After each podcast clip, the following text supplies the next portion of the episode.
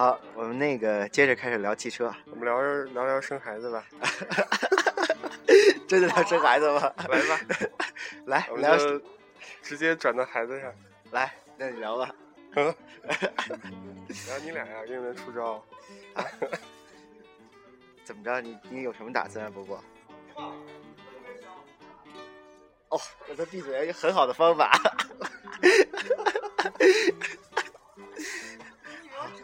好，我 我还是聊汽车啊。刚才那个，要不就准备乘坐快。哦，我我们现在在这个 金昌火车站的那个售票厅给大家做这个节目的录制。嗯。我那个我都要马上就要出发了，还被刘伟拉过来，不让我和我姐说话。不要录这破节目。对，我们要为亿万的观众负责 吧。说呗。我代表车站站长向您表示诚挚的歉意，希望您给予谅解。我们接着聊那个，从那个各大汽车品牌开始聊嘛。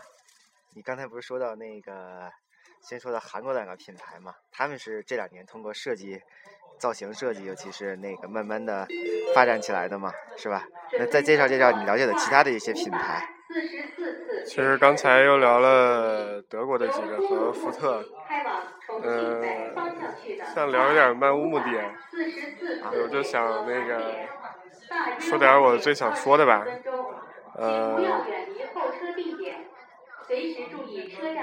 就不知道那个有没有大家有没有所谓的或多或少的怎么说就是国货情节吧。嗯呃，因为我自己在那个自主的车企里边，我不是因为我是哪个公司的人，我就会偏袒什么什么车。我只是觉得，嗯嗯，自己做的东西不一定让大家买或者不买，大家起码要关注一下。我期待小米出汽车。呃，就是我从车迷的角度。呃，我其实一直觉得自己自己公司做的车都是特别好的，但是总觉得酒香巷子有点深。然后就包括我回家跟一些亲戚们聊天，他们会问我诶在哪个公司啊，做什么事儿啊，然后那车怎么样啊？然后有有时候会收到一些，呃，比如前天我哥就跟我说，呃，长安的车怎么样啊？又委婉的聊了一会儿之后，说我们应该是不会买，不会买长安的车的，怎么怎么怎么样，就是明显的，呃，算不算？可能也不算瞧不起吧，呃，怎么说？是品牌？你觉得就是说，比如说国内的这些厂家的车和国外的车，啊，我的意思，差距到底是有哪些呀？其实我的意思，我其实刚才想表达的是，呃。大家不要歧视，然后其实多关注一点，就是一一些支持嘛。其实我不是从那个汽车的角度来，就是很多方面就是没有说买什么买日货什么买国货，我只是说多关注一下。嗯，就可能自己也可能是因为自己做这个，呃，别人说出一些我觉得不太合适的。评论的时候自己特别不爽嘛，今天就在这儿发泄一下。其实就是对于国内来说，本身那个真的是一些呃创新呀、设计呀，然后包括一些知识产权呀、文化艺术这方面，真的在国内来说跟国外比起来，大家的对这些的认可呀、重视程度啊，都会差的很多啦。这个也可能是。大家这个比较没有，就是忙着赚钱，没有太多的时间去去欣赏啊、消费这些东西的原因了。嗯，哎，我就再具体问问，就是，呃，对对对，就是国外的这些国内的品牌和国外品牌真正差距什么样的？或者先哥可以给我们介绍介绍国内的一些汽车的品牌吧。国内的。自主品牌有就那么几个吧，奇瑞、吉利，呃，奔腾，还有长安、上汽、江淮等等，其实挺多的。名名爵这牌子呢是哪儿的呀？不伦不类，它被中国收购了，但它其实是英国的品牌。啊，但是我看它那个车的造型还都是挺复古的。那像它那个就是里头那些呃发动机啊或者什么安全性这种的，OK 吗？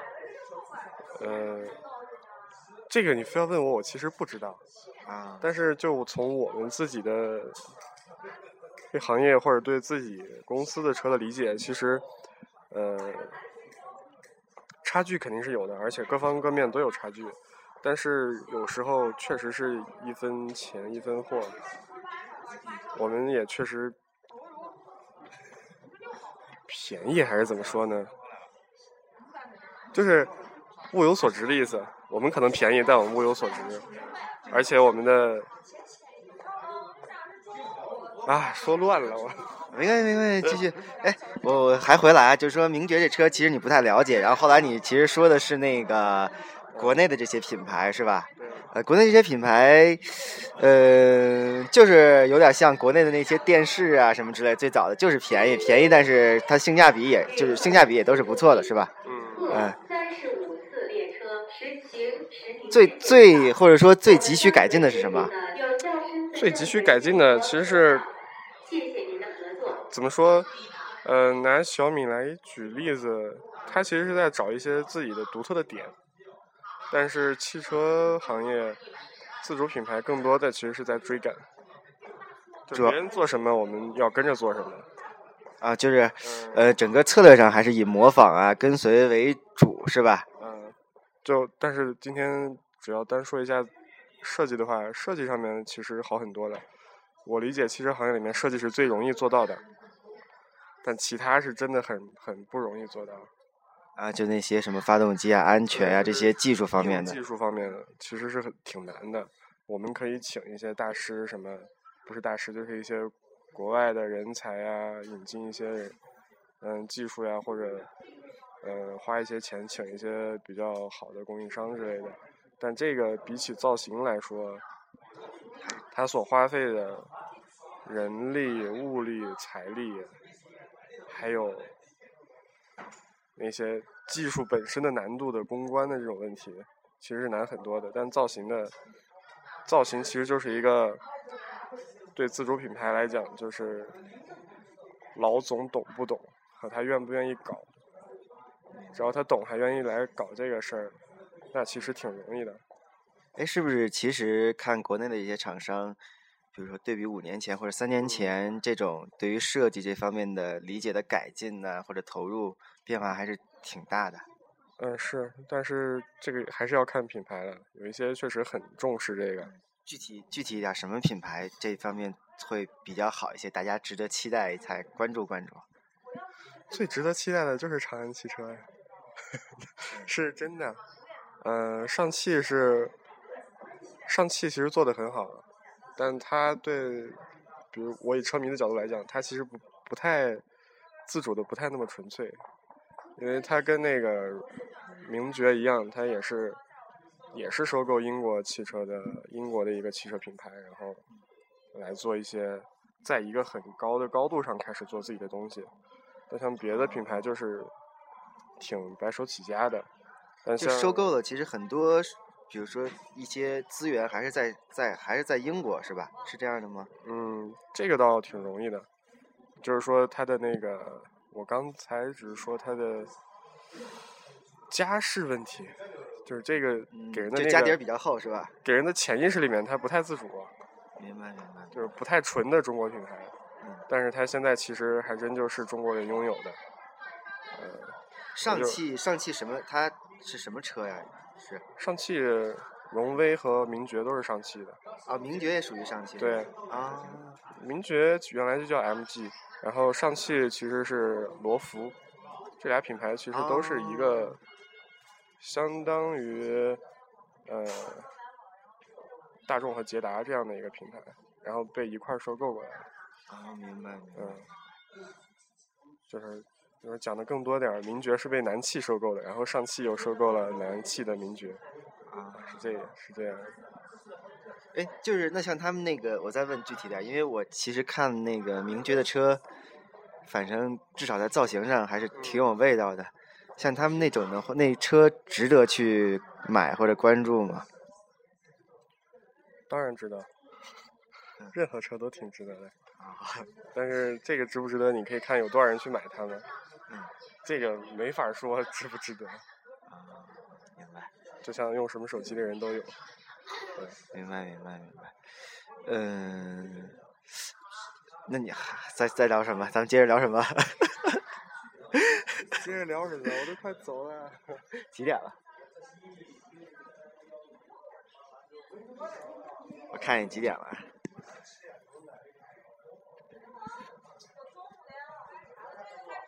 那个今天确实太业余了，说话又很乱，你能别播了吗？来，我们那个要准备进火车站了，要进站了，嗯，所以最后再说两句呗。呃，如果大家喜欢汽车设计，可以让让刘伟从中间交流沟通一下，我们交个朋友，就这样子。哎，你留一下你的联系方式呗。